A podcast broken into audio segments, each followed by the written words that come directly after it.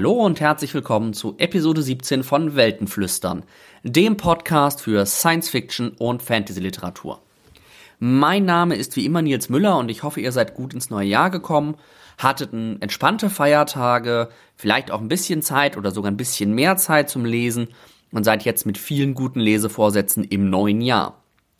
Ich habe gestern mal die Zeit genutzt, ein wenig mich durch so Must-Read 2017 Listen ähm, im englischsprachigen Raum zu wühlen. Und da kommt doch einiges Interessantes auf uns zu. Meine Must-Read-Liste für dieses Jahr, meine eigene, ist dann doch etwas voller geworden. Wer mal sehen will, was ich mir da so ausgesucht habe, kann das gerne tun. Nämlich bei Goodreads habe ich so ein Bücherregal ähm, To Read Fiction, da könnt ihr gerne mal reinschauen. Und ich freue mich natürlich auch, wenn ich von euch noch irgendwelche Buchtipps bekomme, was so an Neuerscheinungen im neuen Jahr auf uns zukommt und was ich mir vielleicht mal anschauen sollte. In dieser Episode fange ich dann gleich auch noch mit einer etwas längeren Fantasy-Reihe an, die mich jetzt wahrscheinlich auch eine Weile begleiten wird und damit natürlich auch euch hier im Podcast. Das erste Buch, das ich euch auch gleich vorstellen müsste, ist nämlich von L.E. Modesett Jr., The Magic of Recluse. Das ist der erste Band einer Fantasy-Reihe, die mittlerweile 18 Bände hat und auch noch mehr kriegen soll. Dieser erste Band ist auch immerhin schon aus dem Jahr 1991 und die Reihe ist immer noch, wird immer noch fortgesetzt. Ähm, und das Buch ist tatsächlich auch schon zehn Jahre oder länger auf meiner Leseliste. Und nachdem ich es jetzt gelesen habe, frage ich mich wirklich, warum ich damit so lange gewartet habe. Die anderen beiden Bücher, die ich euch vorstellen will heute, sind Neuerscheinungen aus dem letzten Jahr und die bewegen sich eher so am Rand dessen, was ich sonst ähm, eigentlich lese. Der erste Roman ist steampunkig, das ist ein Genre, mit dem ich so ein bisschen noch nicht richtig warm geworden bin. Das ist von Natasha Pulley, The Watchmaker of Filigree Street.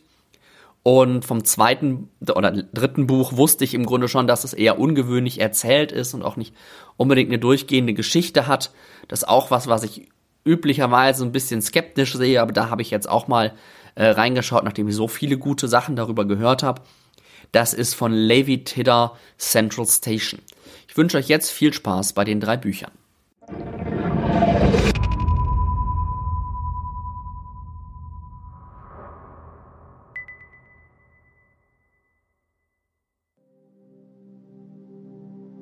Growing up, I always wondered why everything in the Wandernaught seemed so dull.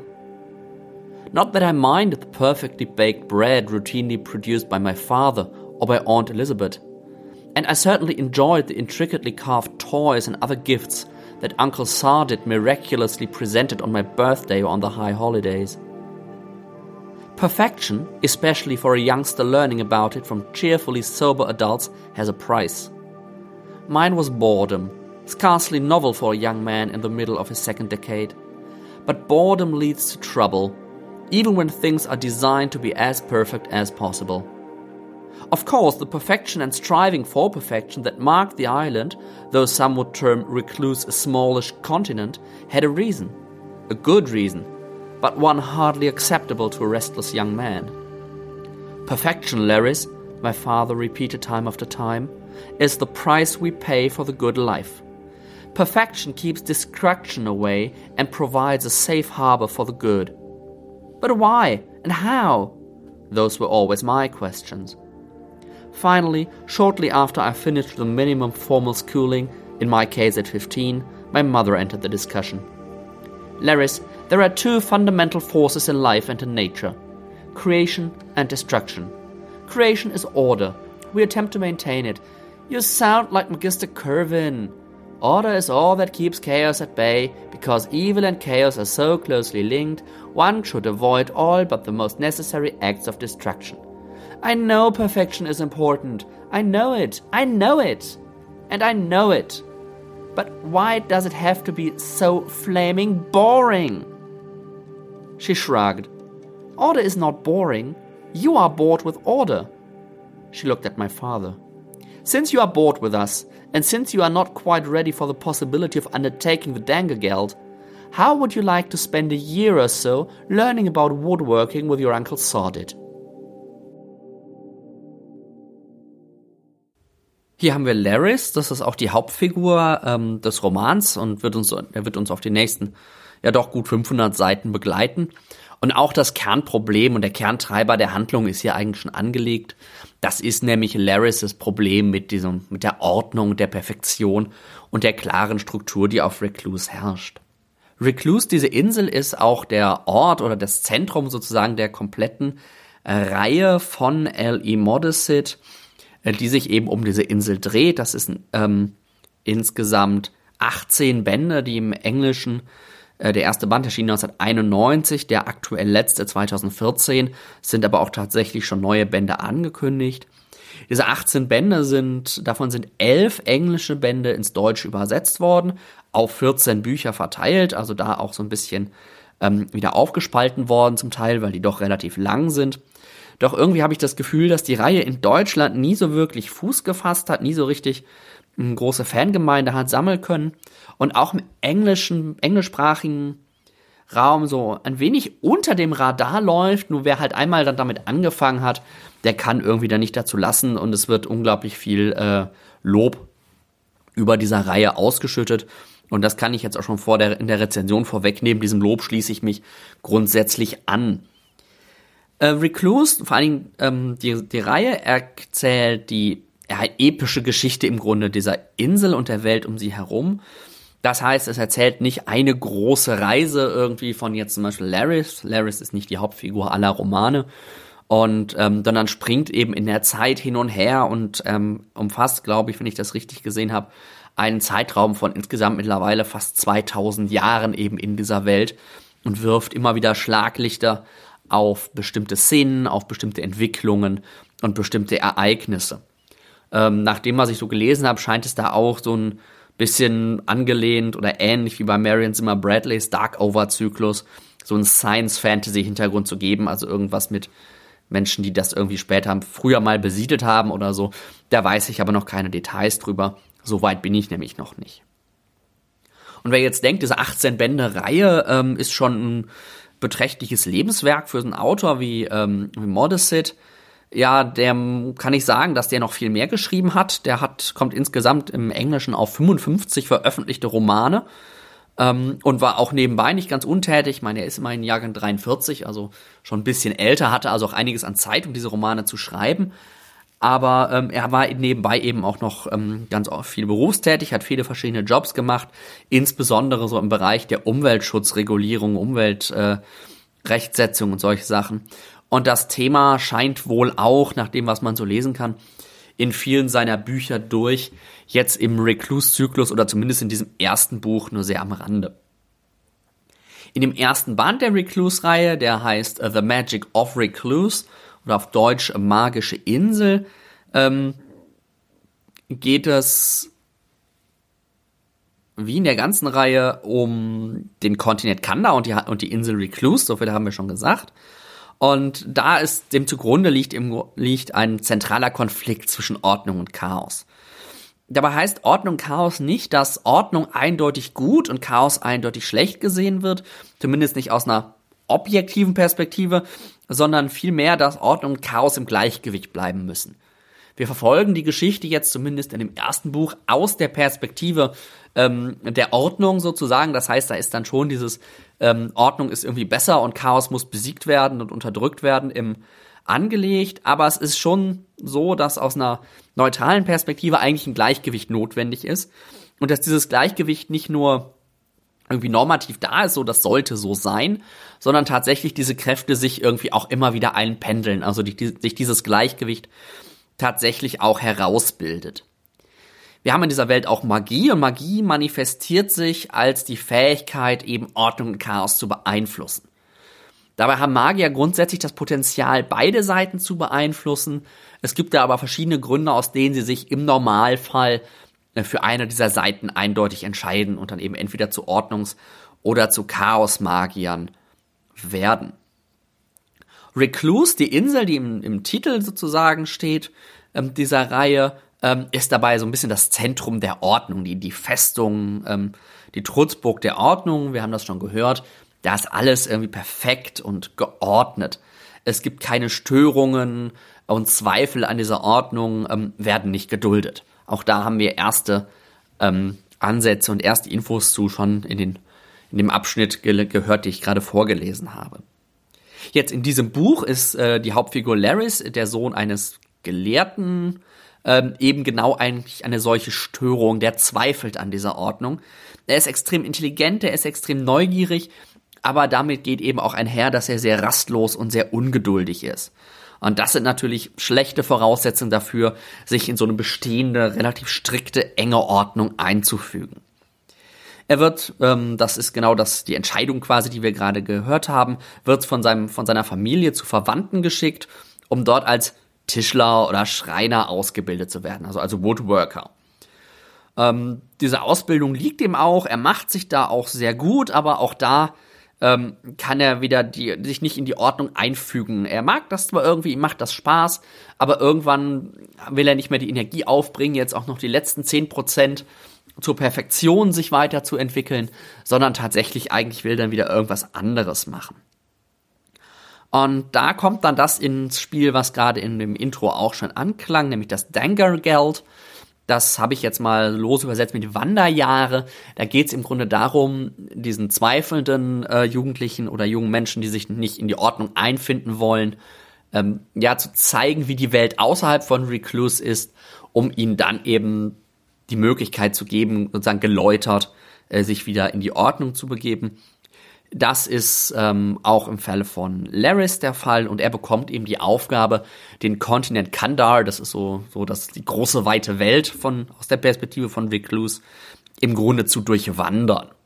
Das ist eine Aufgabe, die er zu erfüllen hat und wenn er die erfüllt hat, kann er eben zurückkehren und sich dann entscheiden, ob er in Recluse sich in die Ordnung einfügen möchte oder im Exil lebt.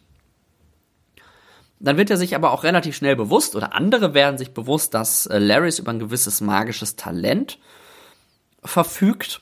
Und ähm, dann wird auch irgendwann klar, dass ihm eine große, größere Aufgabe zugedacht ist, als einfach nur den Kontinent zu durchwandern. Da wird dann auch deutlich, dass eben nicht jeder, jede Figur und jede Person, der wir bislang begegnet ist, wirklich so ist, wie sie zu sein scheint. Das war so die grobe Handlungszusammenfassung. Ähm, wie ist der Roman jetzt so? Ich fand ihn ziemlich gut. Ich mag die Welt, so diese grundsätzliche Anlage. Ich mag das zugrunde liegende Problem. Ähm, das ist mehr oder weniger das, was man auch bei Star Wars manchmal so ein bisschen hat. Ähm, wenn es eine starke, so eine Trutzburg, so ein Bollwerk der Ordnung gibt und Ordnung und Chaos aber irgendwie im Gleichgewicht stehen sollen, dann muss irgendwo auch Chaos sein.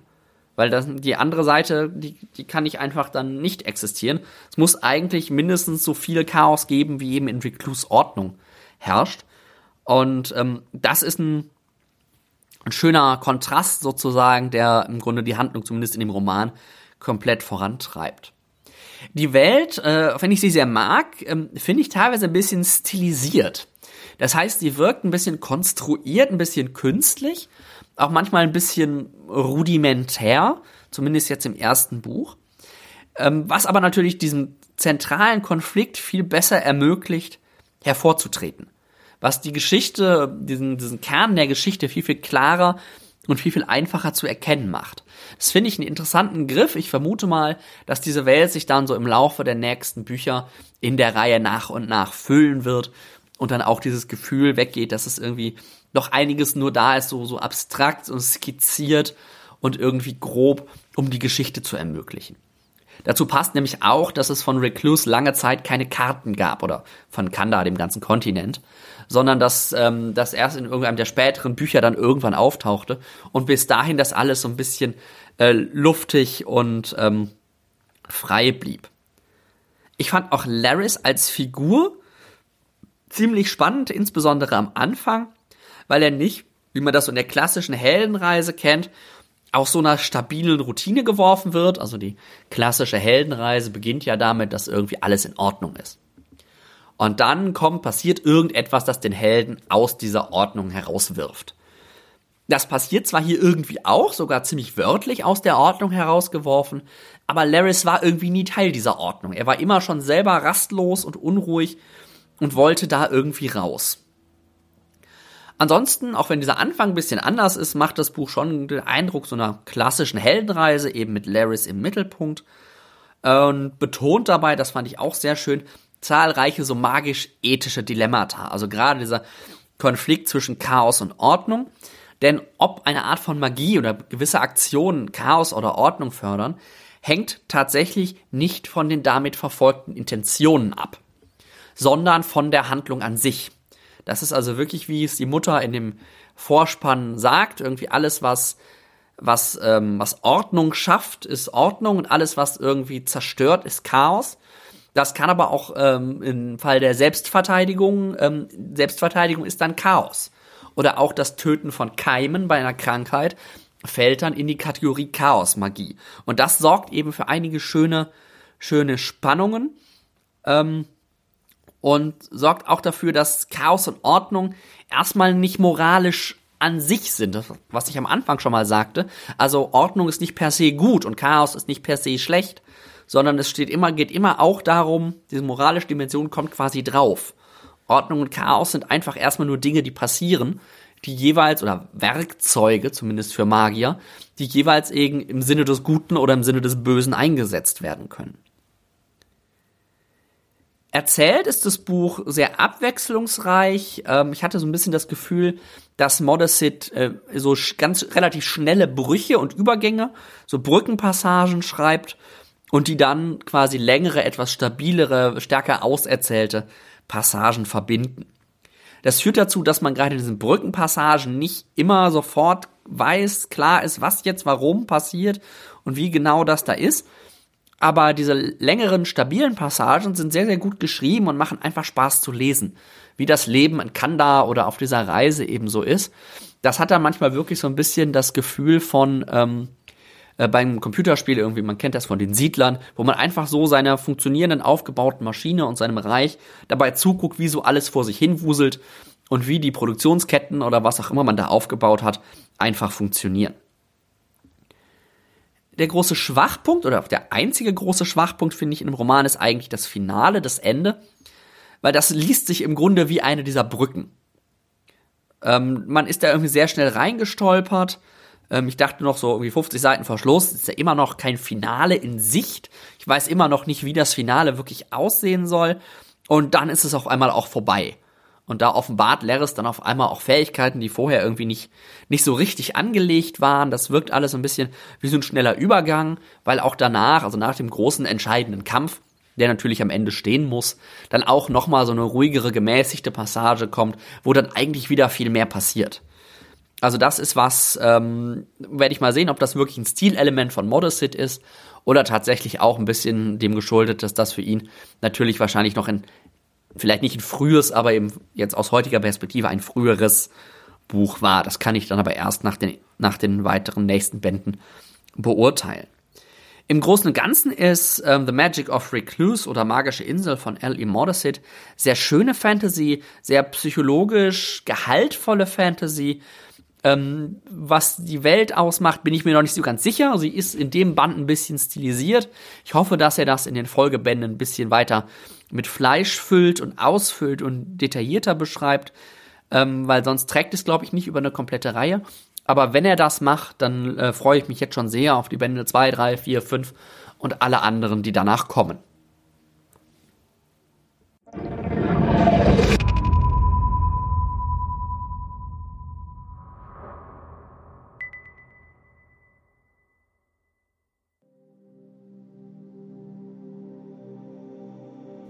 London, November 1883. The Home Office telegraphy department always smelled of tea. The source was one packet of Liptons at the back of Nathaniel Stapleton's desk drawer. Before the widespread use of the electric telegraph, the office had been a broom cupboard.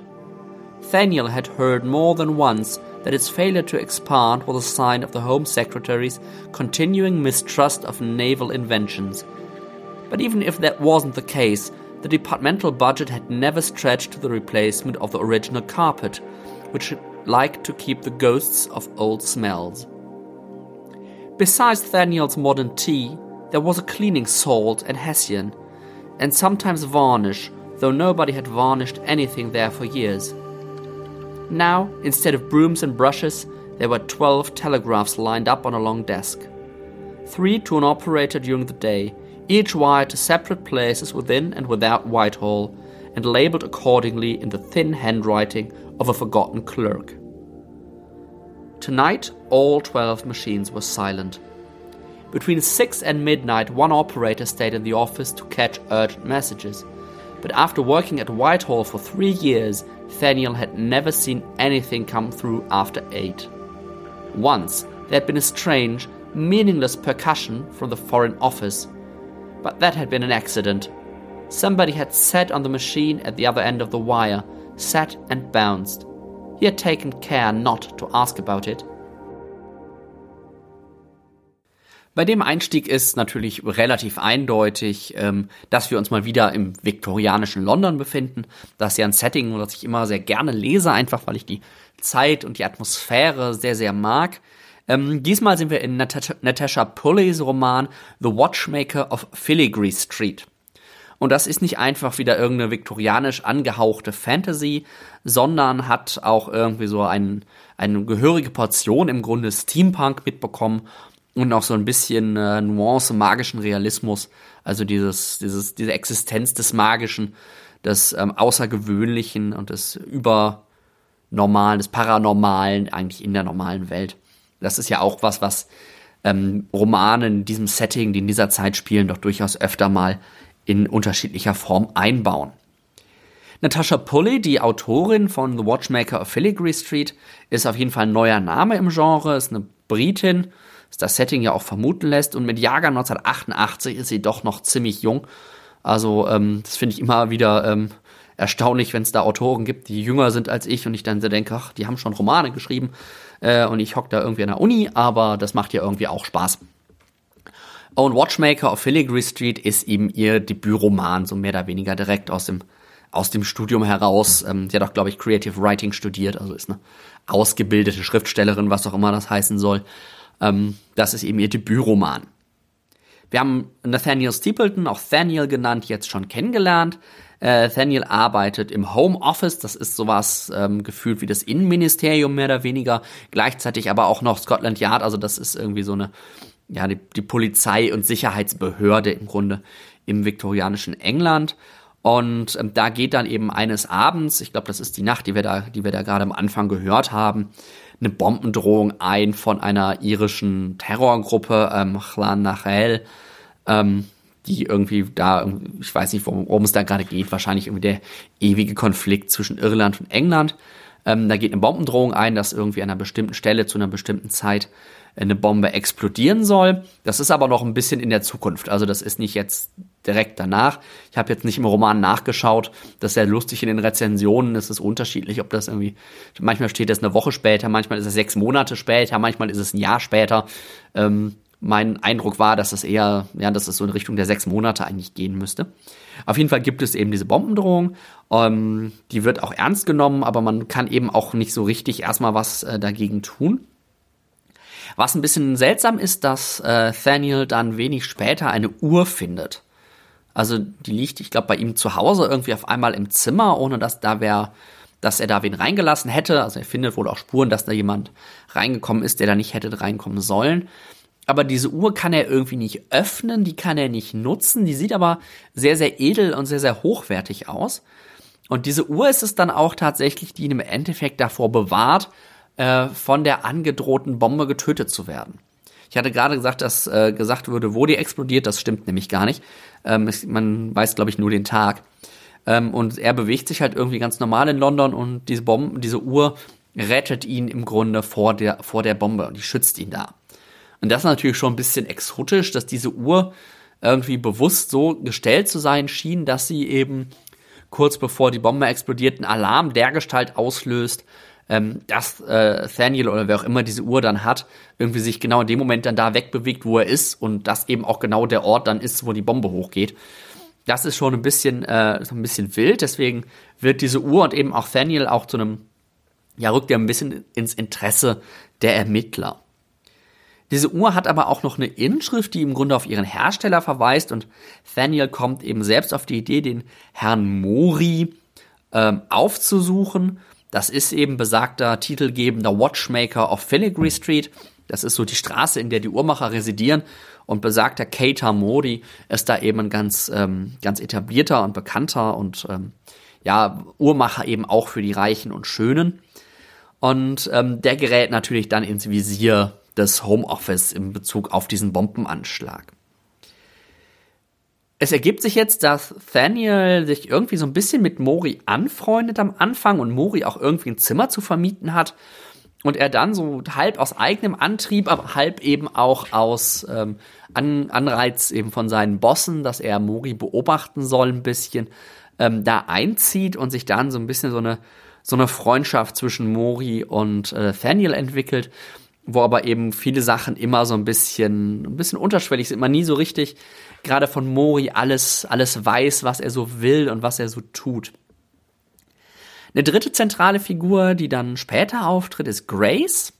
Und Grace ist eine Wissenschaftlerin, ähm, was natürlich in der Zeit noch ungewöhnlich ist, eine Frau als Wissenschaftlerin, der natürlich dann auch einige an ähm, einige Knüppel zwischen die Beine geworfen werden, die irgendwie dann versucht, irgendwie auf den, auf den grünen Zweig zu kommen, denn sie will die Existenz des Äther nachweisen. Man muss vielleicht dazu sagen, der Äther, das ist ein bisschen ähm, immer gedacht gewesen als das Medium sozusagen, durch das sich Licht bewegt. Also wenn man jetzt vorstellt, dass Schall sich durch Luft bewegt, der, dadurch, dass er Luft zum Schwingen bringt, ähm, sich bewegt, ist nicht klar, wie bewegt sich eigentlich Licht, weil sie Licht sich eben auch durchs Vakuum bewegt, im Gegensatz zu Schall. Und da ist immer der Äther vermutet worden, lange Zeit, als quasi das, die Substanz, durch die sich Licht bewegt. Und Grace will eben dessen Existenz wirklich auch empirisch nachweisen. Das Problem ist nur, dass irgendwie ähm, sie das Haus, in dem sie forscht, äh, verliert oder ihr Stipendium an der Hochschule oder was das genau war. Und sie hat zwar ein Erbe, wo es also ein Haus, das sie erben würde, wo es auch im Keller genug Ge Gelegenheiten für sie geben würde zu forschen. Aber sie muss, äh, sie kriegt das Haus nicht selbst überschrieben, eben auch wieder, weil sie eine Frau ist, sondern sie muss heiraten und das Haus wird ihrem Mann überschrieben. Und sie will eigentlich nicht heiraten, weil sie will forschen. Das heißt, sie braucht irgendwie jemanden, den sie in Anführungszeichen pro forma heiraten kann. Das sind so die drei Hauptfiguren, zwischen denen sich ähm, die zentrale Dynamik eigentlich in dem Roman entwickelt. Und die erste ist halt die Freundschaft zwischen den Männern, zwischen Thaniel und Mori. Wobei insbesondere Mori, wie ich gerade schon angedeutet habe, doch sehr, sehr mysteriös wirkt, sehr, sehr undurchsichtig wirkt, aber trotzdem er ist irgendwie ein ein liebenswürdiger, genialer, ein bisschen abgefahrener, ähm, wenn man jetzt sagen, wenn man jetzt aus so einer rationalistischen Perspektive kommt, würde man sagen, auch so esoterischer Spinner ein bisschen, ähm, mit dem sich Thaniel aber irgendwie anfreundet, wobei die ganze Zeit eigentlich unklar bleibt, ob das jetzt wirklich eine Freundschaft zwischen zwei Gleichen ist oder ob Mori nicht eigentlich Thaniel manipuliert, weil immer wieder diese Frage im Hintergrund steht, ähm, ja, wie ist das eigentlich, dass, äh, dass Mori da gerade Thaniel diese Uhr gegeben hat, die gerade Thaniel dann davor bewahrt hat, das zu machen. Wusste Mori irgendwie, dass Thaniel sich da aufhalten würde? Ähm, kann Mori eventuell sogar in die Zukunft sehen und ist er so ein, so ein Puppenspieler, der irgendwie hinter den Kulissen ähm, alle Menschen nur steuert? Es wird auch davon geprägt, dass ähm, Thaniel so nach und nach ein bisschen auch aufsteigt im Homeoffice im Laufe des Romans und ähm, dadurch natürlich in Position kommen, die für Mori nützlich sein könnte, falls Mori denn irgendwelche äh, düsteren Pläne verfolgt. Das ist tatsächlich bis zum Ende eigentlich nicht klar. Ähm, dieses in die Zukunft sehen, dieses möglich von Mori, ist auch das, wo Grace dann sozusagen reinkommt, wo die irgendwie noch eine zentrale Rolle spielt, weil die Existenz dieses Äthers, die ließe sich halt mit einer gewissen Hellsichtigkeit äh, vereinbaren. Das heißt, sie hofft im Grunde in Mori, wenn es also in Mori wirklich einen, jemanden gibt, der die Zeit voraussehen kann, der in der Zeit vorausschauen kann, ähm, dann müsste das eigentlich die Existenz von Äther beweisen. Und dadurch wird er natürlich für Grace zu einem unglaublich spannenden, äh, spannenden Figur. Moris Haus, in dem Fernil dann einzieht, ist auch irgendwie so durch, durchzogen von seltsamen Gegenständen. Da kommt so dieses Steampunkige ein bisschen rein dass Mori halt ganz, ganz viele Geräte baut und vor allen Dingen einen mechanischen Oktopus namens Katsu, ähm, der immer wieder irgendwie so durchs Haus schleicht und irgendwelche Dinge einsammelt, der irgendwie so immer wieder auftaucht, komische Dinge tut, aber dann auch wieder verschwindet. Da ist auch bis zum Ende nicht klar, welche Rolle und welche Funktion der tatsächlich übernimmt, aber es ist so ein bisschen auch der Comic Relief dabei, weil der halt immer wieder lustige Dinge tut. Irgendwie dann taucht er in der Sockenschublade auf oder hat irgendwas mitgenommen, irgendwie in sein, in sein Versteck sozusagen. Das ist schon sehr, sehr lustig gemacht. Äh, nicht, nicht lustig, aber irgendwie komisch und unterhaltsam gemacht. Das ist überhaupt die große Stärke des Romans von Natasha Pulley hier. Ähm, die liegt in den Figuren, in der Interaktion. Also gerade Mori, aber auch Grace und Daniel noch am schwächsten sind irgendwie einfach spannende Figuren, wo man wissen will, wie sind die drauf, was wollen die, wie geht's mit denen weiter. Ähm, das ist wirklich was, wo der Roman total glänzen kann.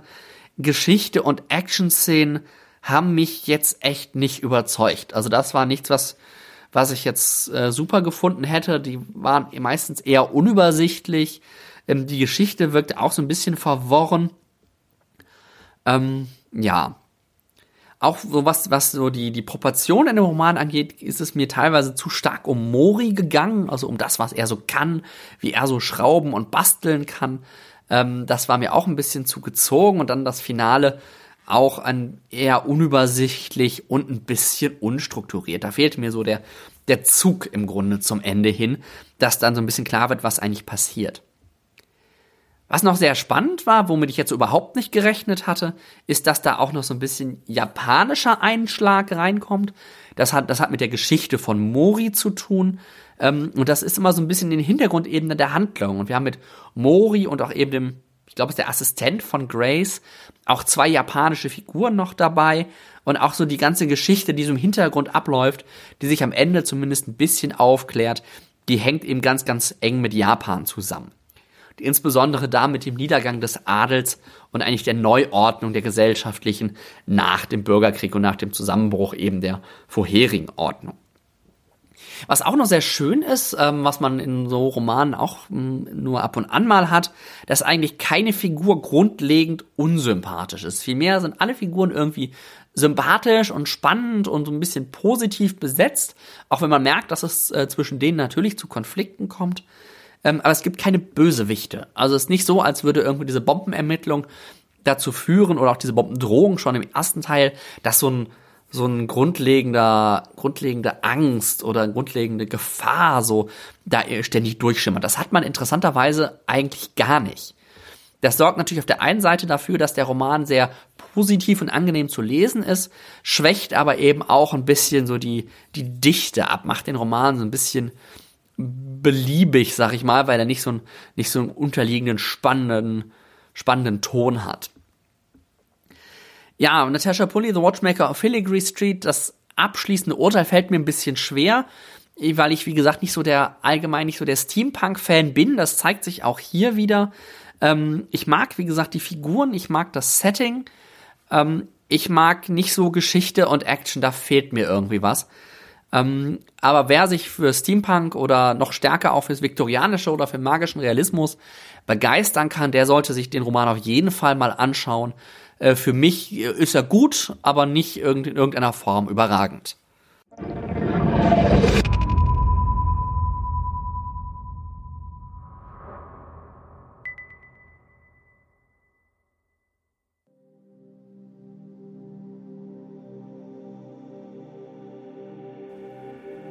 One, the indignity of rain. The smell of rain caught them unprepared. It was spring. There was that smell of jasmine, and it mixed with a hum of electric buses, and there were solar gliders in the sky like flocks of birds. Emilia Coe was doing a Quasar Quasar remix of Susan Wong cover of Do You Wanna Dance? It had begun to rain in silver sheets, almost silently, the rain swallowed the sound of the gunshots and it drenched the burning buggy down the street, and the old homeless man taking a shit by the dumpster, with his grey pants around his ankles, got caught in it, his one roll of toilet paper in his hand, and he cursed, but quietly. He was used to the indignity of rain. The city had been called Tel Aviv. Central Station rose high into the atmosphere in the south of the city, bordered in by the webwork of silenced old highways. The station's roof rose too high to see, serving the stratospheric vehicle that rose from and landed onto its machine smooth surface. Elevators like bullets shot up and down the station and down below in the fierce Mediterranean sun, around the spaceport a bustling market heaved, with commerce, visitors, and residents, and the usual assortment of pickpockets and identity thieves. From orbit down to Central Station, from Central Station down to street level, and out from within the air conditioned liminal space into the poverty of the neighborhood around the port where Mama Jones and the boy Cranky stood hand in hand, waiting. The rain caught them by surprise. The spaceport, this great wide whale, like a living mountain rising out of the urban bedrock, drew onto itself the formation of clouds, its very own miniature weather system. Like islands in the ocean, spaceports saw localized rains, cloudy skies, and a growth industry of mini farms growing like lichen on the side of their vast edifices. The rain was warm, and the drops fed, and the boy reached out his hand and cupped a raindrop between his fingers.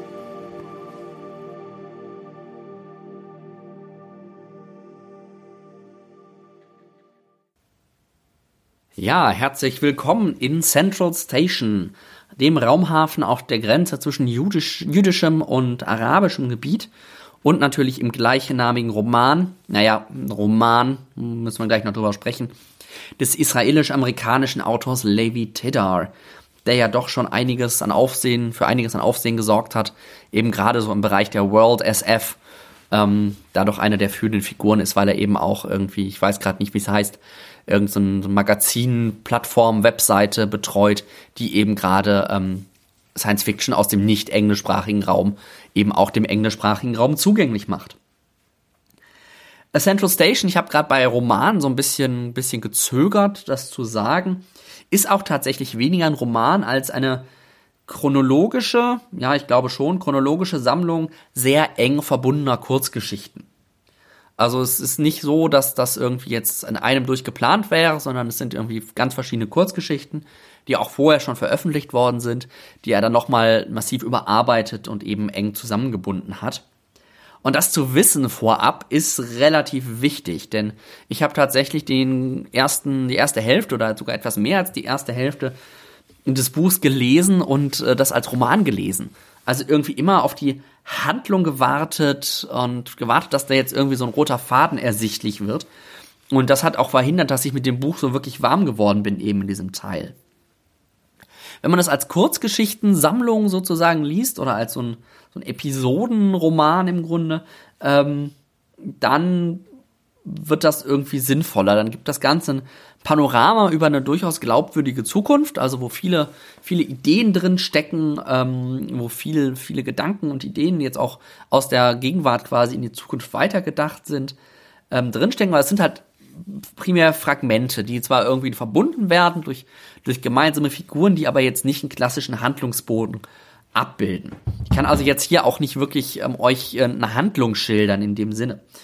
Stattdessen stelle ich euch die Welt ein bisschen vor. Das ist also ja unsere Erde in, ich weiß nicht, 200, 300 Jahren. Ich weiß nicht, ob es vielleicht sogar irgendwo sagt, in welchem Jahr das spielen soll. Aber irgendwas in der Größenordnung wird es sein. Ähm, vieles ist so geblieben, wie man das irgendwie kennt. Das ähm, das ist so und ähm, aber einige Sachen haben sich eben auch verändert, gerade im technischen Bereich. Das erste ist so, dass Kinder eigentlich nicht mehr wirklich natürlich gezeugt werden, sondern mittlerweile ganz, ganz oft oder sogar meist aus Laboren kommen. Dabei ist es mittlerweile auch so, dass die eben nicht äh, nur aus Männlein und Weiblein sozusagen gebaut werden, sondern irgendwie noch so ein, so ein Samen, eine, ja, so ein Korn irgendwie angelegt wird, was ihnen den Netzzugang ermöglicht. Also, dass sie wirklich von Beginn ihrer Zeugung an sozusagen mit einer gewissen, gewissen Netzzugang, einer gewissen Verbindung ähm, in die Welt draußen geboren werden und aufwachsen. Dazu passt dann auch, dass es mehrere virtuelle Spielwelten gibt, also Spiele dabei in Anführungszeichen, ähm, die sich nahezu, die nahezu nahtlos mit der realen Welt verknüpft sind. Das geht dann so weit, dass manche Menschen sogar mit sogenannten Others verknüpft sind. Diese Others sind eben künstliche Intelligenzen, wobei da die Frage dann mittlerweile schon ist, sind diese Intelligenzen eigentlich noch künstlich? Wir haben auch eine weitere Verschmelzung im Grunde von Mensch und Maschine mit den Robotniks. Die Robotniks sind vom Körper her Roboter, äh, Androiden, mehr oder weniger, in die die Seelen oder wie auch immer man das nennen will, die Lebensessenz toter Soldaten eingepflanzt wird. Also diese Roboter haben dann im Grunde eine menschliche Intelligenz, aber nicht, nicht wirklich die Erinnerungen, zumindest nicht die persönlichen Erinnerungen ähm, dieser Soldaten, die in ihren Körpern sozusagen liegen. Ähm, das ist aber auch eine Phase gewesen im Grunde in der menschlichen Geschichte, wo diese Robotniks eingesetzt worden sind. Die sind jetzt ein bisschen, ja, ich habe werden ein bisschen behandelt wie wie ja wie eigentlich alle Veteranen, wenn gerade kein Krieg ist oder die eben nicht mehr in der Lage sind, sich am Krieg zu beteiligen. Die leben so ein bisschen am Rande der Gesellschaft, ähm, können sich versuchen, sich nützlich zu machen, irgendwie ihr Überleben zu sichern, aber sind eben nicht wirklich akzeptiert und anerkannt. Was noch ganz interessant ist, die haben auch noch eine eigene Religion. Also es gibt irgendwie ähm, da so einen eigenen Glauben, glaubenartiges Konstrukt, dem die Robotniks anhängen. Das vierte zentrale Element dieser Welt, die uns Levi Teda vorstellt, ist eben Central Station. Ist auch eigentlich der einzige Teil der geografischen Welt, den Teda wirklich, äh, wirklich erwähnt. Und das scheint mir so ein logistisches Zentrum zu sein. Nicht jetzt nur für die Region, sondern tatsächlich irgendwie im Sonnensystem. Also alles, was irgendwie an Logistik äh, im Sonnensystem so abläuft. Die Menschen haben sich eben auch schon so ein bisschen ins, ähm, auf die anderen Planeten und so weiter ausgeweitet, zumindest auf Mars. Ähm, läuft irgendwie über Central Station. Und paradoxerweise hatte ich noch vor einigen Monaten, ist es glaube ich mittlerweile her, einen Podcast gehört über den Busbahnhof von Tel Aviv, den sogenannten weißen Elefanten. Und da hat mich doch äh, vieles jetzt an diese Central Station erinnert.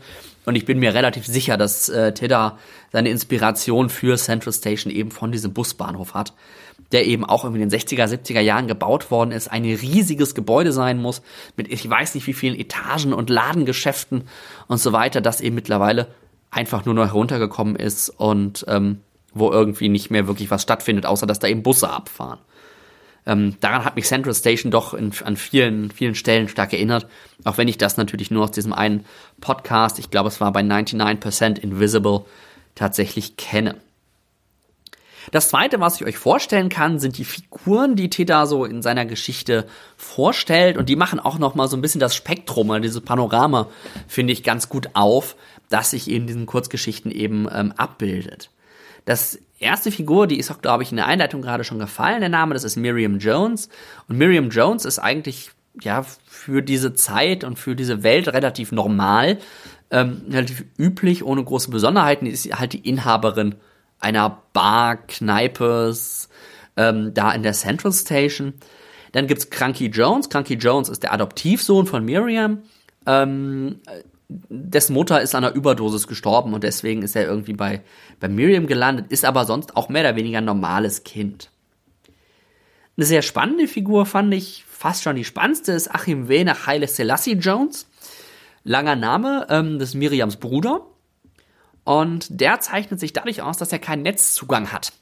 Das heißt, er ist nicht kontinuierlich verbunden äh, mit dieser, mit dieser Conversation, diesem, diesem alle reden miteinander das, was heute das, das Internet ist, nur irgendwie noch in viel, viel näherer und ständiger, vernetzterer Form, wenn man sich das vorstellen kann.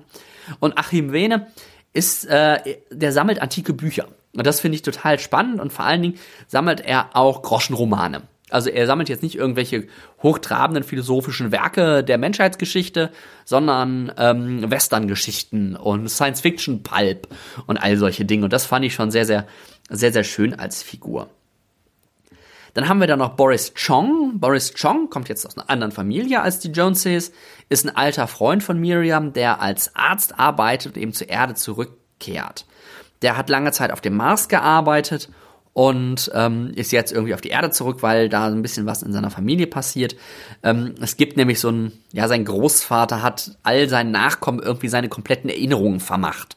Das heißt, jeder Nachkomme hat im Grunde Zugriff auf diese Erinnerung des Großvaters, was ich auch eine sehr, sehr spannende Konstruktion finde. Nächste interessante Figur ist Carmel. Carmel ist eine Datenvampirin. Das ist irgendwie ein Virus, eine Krankheit, die man sich einziehen, äh, einfangen kann. Und dann ernährt man sich nicht mehr wie alle anderen von irgendwelchen physischen Nährstoffen, sondern von Daten, die man eben aus anderen Personen im Grunde absaugen muss. Also sie ist wortwörtlich ähm, fast in allen Sinnen der, des, der klassischen Vampirfigur ein Datenvampir. Dann haben wir noch Ibrahim. Ibrahim ist ein altes Sachenmann Also im Grunde so ein, so ein Gemischtwarenhändler, der Gebrauchtwarenhändler, der Dinge ankauft, Dinge findet und Dinge wieder verkauft. Auch eine sehr, sehr spannende Figur, der so ein bisschen was mit Achim Wene zusammen zu tun hat, der natürlich diese Bücher sammelt. Dann ist da noch Our Brother Patchett. Our Brother Patchett, ist ein etwas hm, weirder Name eigentlich, der ist auch Robotnik. Das ist das eine und er ist auch nicht nur irgendein Robotnik, sondern er ist Robotnik-Priester. Also gerade genau irgendwie ein, ein Vertreter dieser Religion, von der ich vorhin sprach, die die Robotnik sich irgendwie gesucht und konstruiert haben. Und wo ein Robotnik Priester ist, darf natürlich auch ein Robotnik nicht fern sein. Das ist Mortal.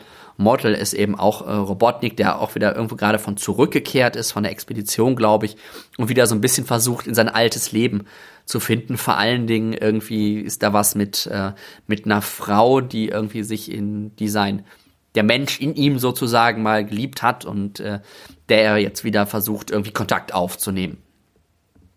Ihr merkt, ich erzähle so die Geschichte, die Personen, ich stelle so die Welt vor. Es gibt einfach keine wirkliche Geschichte, die Teda hier von Anfang bis zum Ende entwickelt. Es gibt passieren Dinge nebeneinander, miteinander, wechselseitig ausgelöst.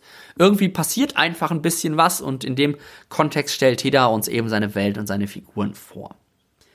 Das führt dazu, dass sich eigentlich das ganze Buch so ein bisschen anfühlt wie eine Abschlussszene oder irgendwie so ein Fanservice von einem bestehenden Franchise, das irgendwie alle Figuren nochmal so auftauchen lässt, so schlagartig, nochmal so ein paar offene Enden, nein, nicht verbindet, aber so, so ein bisschen für Closure sorgt, also Dinge abschließt. Ähm, auch wenn es dann selbst wieder ein offenes Ende lässt, aber irgendwie so das Gefühl, man müsste eigentlich all diese Geschichten dieser Figuren schon mal gelesen haben und gekannt haben und würde jetzt nochmal sehen, okay, so begegnen sie sich drei Jahre später nach dem großen Abenteuer alle nochmal wieder.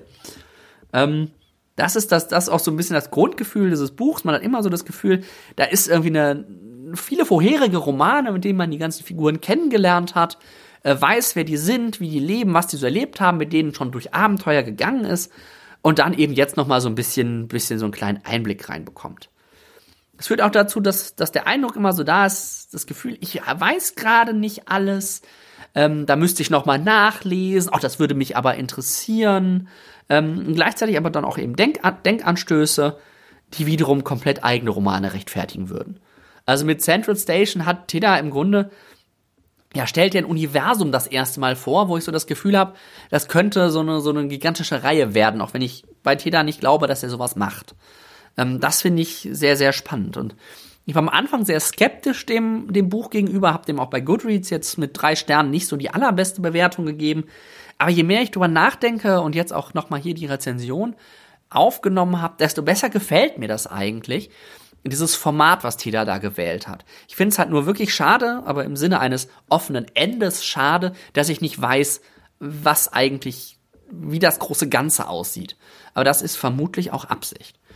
Also wer so ein bisschen auf etwas andere, panoramahafte, fragmentarische Science Fiction steht, der kommt bei Levi Tidder Central Station auf jeden Fall voll auf seine Kosten. Wer eine Geschichte braucht, der sollte sich vielleicht andere Romane anschauen.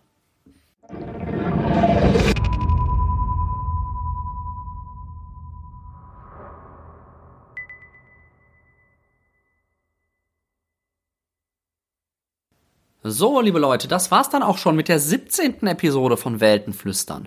Ich hoffe, für euch waren ein paar interessante Buchtipps dabei und ihr habt vielleicht fürs neue Jahr ein bisschen noch was mitgenommen. Was steht denn bei euch auf der Must-Read-Liste fürs nächste Jahr? Es würde mich interessieren, was ihr vorhabt zu lesen, welche Neuerscheinungen euch besonders interessieren. Schreibt mir das am besten als Kommentar auf die Webseite. Ähm, die Episode findet ihr unter weltenflüstern.de slash 17. Ihr könnt mich aber auch gerne über Social Media nicht nur kontaktieren, sondern natürlich auch anfreunden, mir Fragen stellen, äh, noch weitere Buchtipps loswerden, was auch immer ihr wollt. Bei Facebook gibt's eine Fanseite für Weltenflüstern, da freue ich mich ganz besonders über euren Like. Bei Twitter findet ihr mich persönlich als Weltenkreuzer und bei Goodreads, wo es ja leider keine Spitznamen gibt, bin ich Nils Müller aus Dortmund. Da findet ihr auch all meine Bücherregale, was ich gelesen habe, was ich darüber gedacht habe und natürlich, was ich auch vorhabe noch zu lesen. Wenn euch diese Episode gefallen hat, abonniert Weltenflüstern doch einfach auf der Webseite. Da findet ihr Links zu iTunes und zu allem anderen, zu allen Podcast-Programmen, ähm, die man sich so denken kann. Da könnt ihr dann einfach ähm, Weltenflüstern abonnieren und verpasst nie wieder eine Folge. Die erscheinen so alle vier bis sechs Wochen, je nach meinem Lesetempo und dem, was sonst noch so zu tun ist. Alle Links, wie gesagt, dazu findet ihr auf weltenflüstern.de. Falls euch die Episode gefallen hat und ihr sie irgendwie weitergeben wollt oder so, seid ihr auch herzlich eingeladen, das zu tun. Verlinkt einfach weltenflüstern.de slash 17 oder gebt die Datei weiter. Die Episode steht unter einer Creative Commons Attribution No Derivatives Lizenz. Bis zum nächsten Mal wünsche ich euch jetzt viel Spaß beim Lesen und wir hören uns.